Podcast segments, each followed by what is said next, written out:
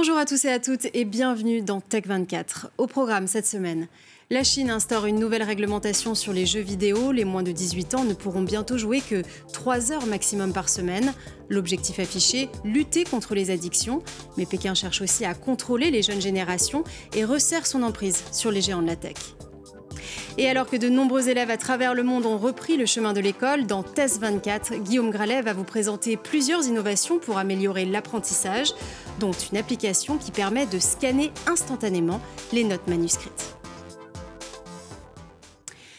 Limiter le temps de jeu chez les jeunes, voilà comment la Chine compte s'attaquer au problème d'addiction. Certains enfants chinois peuvent passer des journées entières scotchés devant leur écran, entraînant baisse de la vision, impact sur les résultats scolaires et manque d'activité physique. La réglementation interdisait déjà aux mineurs de jouer en ligne entre 22h et 8h du matin, les constructeurs leur imposant de se connecter avec une pièce d'identité. Le récit de nos collègues de France 3. La guerre est déclarée contre les jeux vidéo. 600 millions de Chinois jouent sur Internet un engouement qui ne plaît pas à Pékin. Le gouvernement chinois vient d'interdire aux moins de 18 ans de jouer en ligne plus de 3 heures par semaine. Le but Limiter leur addiction. Un journal gouvernemental qualifiait récemment ces jeux de drogues électroniques. Dans les rues de Pékin, les adolescents sont contrariés. Moi, je trouve que cette mesure est trop dure. Les jeux vidéo, pour nous, ne sont qu'un loisir pour se détendre. Même mes parents pensent que la politique est trop dure. Ils me font confiance d'habitude. C'est moi qui gère mon temps. Et ils comprennent aussi que j'ai besoin de loisirs. Moi, je suis pour. Ça va contribuer à de meilleures notes à l'école et une meilleure santé des yeux de mon enfant. En pratique, les jeunes Chinois ne pourront jouer qu'entre 20h et 21h, les vendredis, samedis et dimanches. Pour se connecter, il faudra désormais une pièce d'identité. Depuis 2019, la réglementation interdisait déjà aux mineurs de jouer en ligne entre 22h et 8h. Les éditeurs de jeux vidéo s'adaptent en permanence. La Chine est désormais le marché le plus contrôlé pour les jeux en ligne, bien plus qu'aux États-Unis ou en Europe. Il y a des restrictions sur ce qui peut apparaître comme le sang ou la violence à l'image, ou même sur l'histoire. C'est très contraignant. Un nouveau tour de vis pour une industrie qui se porte très bien. En Chine, elle a généré 17 milliards d'euros de chiffre d'affaires rien qu'au premier semestre. Cette nouvelle réglementation est aussi une manière pour Pékin de garder un certain contrôle sur les jeunes générations. Après Alibaba et Tencent, c'est aussi l'ultime attaque de Pékin sur les géants chinois de la tech. Pour en parler direction Pékin, Jean-Dominique Séval, bonjour, merci beaucoup d'être avec nous aujourd'hui. Bonjour Julia, bonjour Guillaume, un plaisir. Vous êtes donc le directeur fondateur de Soon Consulting et le président de French Tech Pékin. Alors, c'est pas la première fois finalement que la, Chine lance un assaut sur les mm. géants du jeu vidéo. Tencent en a fait les frais récemment. Pourquoi cet acharnement? En effet, c'est cette nouvelle directive qui vient de tomber, dont vous, faites, dont vous parlez, en fait, euh, interdit euh, complètement les jeux vidéo au moins de 18 ans en semaine et 3 heures le week-end, soit une heure par jour le, week-end. C'est euh, extrêmement, enfin, radical, quoi. Alors, c'est pas une surprise, car déjà en 2019, l'industrie chinoise des jeux vidéo avait dû faire face à deux mesures choc. La première, déjà une première limitation du temps des jeux vidéo. À l'époque, c'était 90 minutes par jour en semaine avec un couvre-feu entre 22h et 8h le matin. C'était très précis. Et puis, euh, il y avait eu aussi un gel très surprenant de toutes les sorties de jeux vidéo pendant plusieurs mois, environ six mois, le temps que l'administration en charge de la censure valide tous les contenus qui allaient être euh, diffusés. Euh, comme elle le fait d'ailleurs depuis toujours avec les films ou, les livres. Alors Tencent, dans ce cadre-là, leader mondial des jeux vidéo en Chine et dans le monde, est visé directement, c'est clair, mais comme toute l'industrie du jeu et plus largement l'ensemble des géants numériques en fait. Jean-Dominique, quelle est l'efficacité réelle de ces nouvelles mesures? Alors, il s'agit, euh, l'efficacité est très très importante. Hein. Il s'agit bien d'une attaque en règle. Un grand quotidien chinois, l'Economic Daily, ce matin, euh, comparait le jeu vidéo à un opium mental pour la jeunesse. Vous voyez, le, cadre est, donné. Donc c'est bien une attaque en règle, en règle, mais qui ne se limite pas au jeu. Il faut savoir que des mesures sont prises en même temps euh, sur l'éducation des jeunes, par exemple. Donc on cible à la fois les jeux, mais plus globalement l'éducation.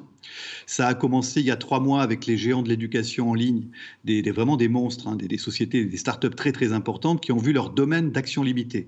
C'est des startups qu'on connaît mal en France, mais qui se nomment Yuan Fudao, ou Zhou Yebang, euh, qu'on a connu en France, mais qui ont levé je vous le donne pour le peu, chacune plus de 3 milliards de dollars l'an dernier.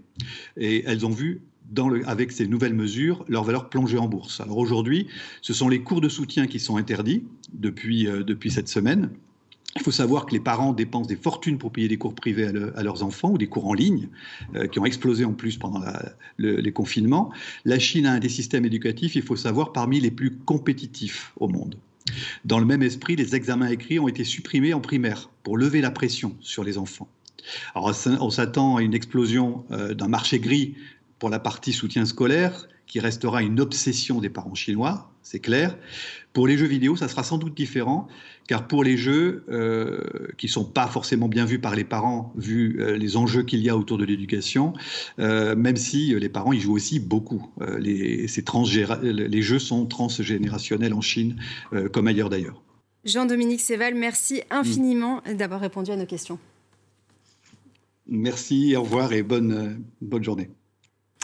Voilà, et on poursuit cette conversation avec vous, Guillaume Gralet. Alors, on a vu tout à l'heure dans le reportage de nombreux gamers qui, évidemment, ne sont pas contents de ces nouvelles restrictions. Cela dit, beaucoup d'entre eux ont déjà migré vers des plateformes alternatives. Oui, alors il y a un véritable marché gris, hein, Julia, euh, du jeu vidéo, et on l'observe à travers des jeux qui ont énormément de succès. C'est l'exemple, c'est de Player euh, Unknown's Battlegrounds, pas moins de 20 millions de joueurs, souvent euh, en utilisant des VPN. Mais il y a une autre plateforme qui a énormément de succès, qui s'appelle Steam, qui a été lancée, c'est un peu surprenant, par l'américain Valve, et qui rassemble pas moins de 50 millions de joueurs. Ça commence à énerver un petit peu les autorités qui veulent lancer un Steam officiel sans grand succès pour l'instant.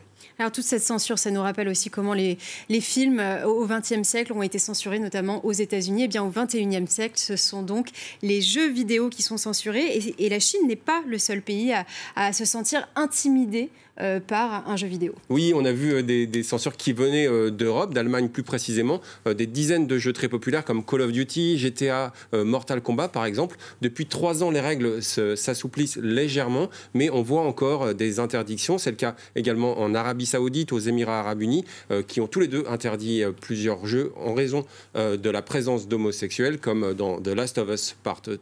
On voit enfin la géopolitique qui n'est jamais très loin derrière nos écrans. Vous souvenez sans doute de l'interdiction de Battlefield 3 euh, en Iran, après des plaintes selon lesquelles il s'agissait de propagande euh, américaine. Bref, on voit bien ici que la politique s'invite dans les jeux vidéo. Alors on parle souvent de la brutalité euh, des jeux vidéo, on parle moins souvent de leur façon de pouvoir faire rayonner, par exemple, des valeurs universelles.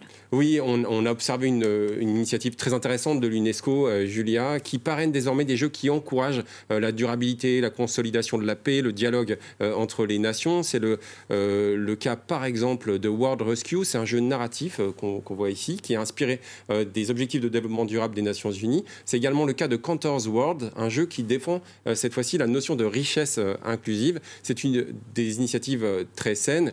Il ne faut pas oublier que parmi les jeux qui sont les plus joués encore aujourd'hui dans le monde, eh bien, il y a GTA V. C'est un jeu d'action certes trépidant, mais encore très très violent. Merci beaucoup Guillaume Gralet pour tous ces exemples. Merci infiniment. Et tout de suite, c'est Test 24.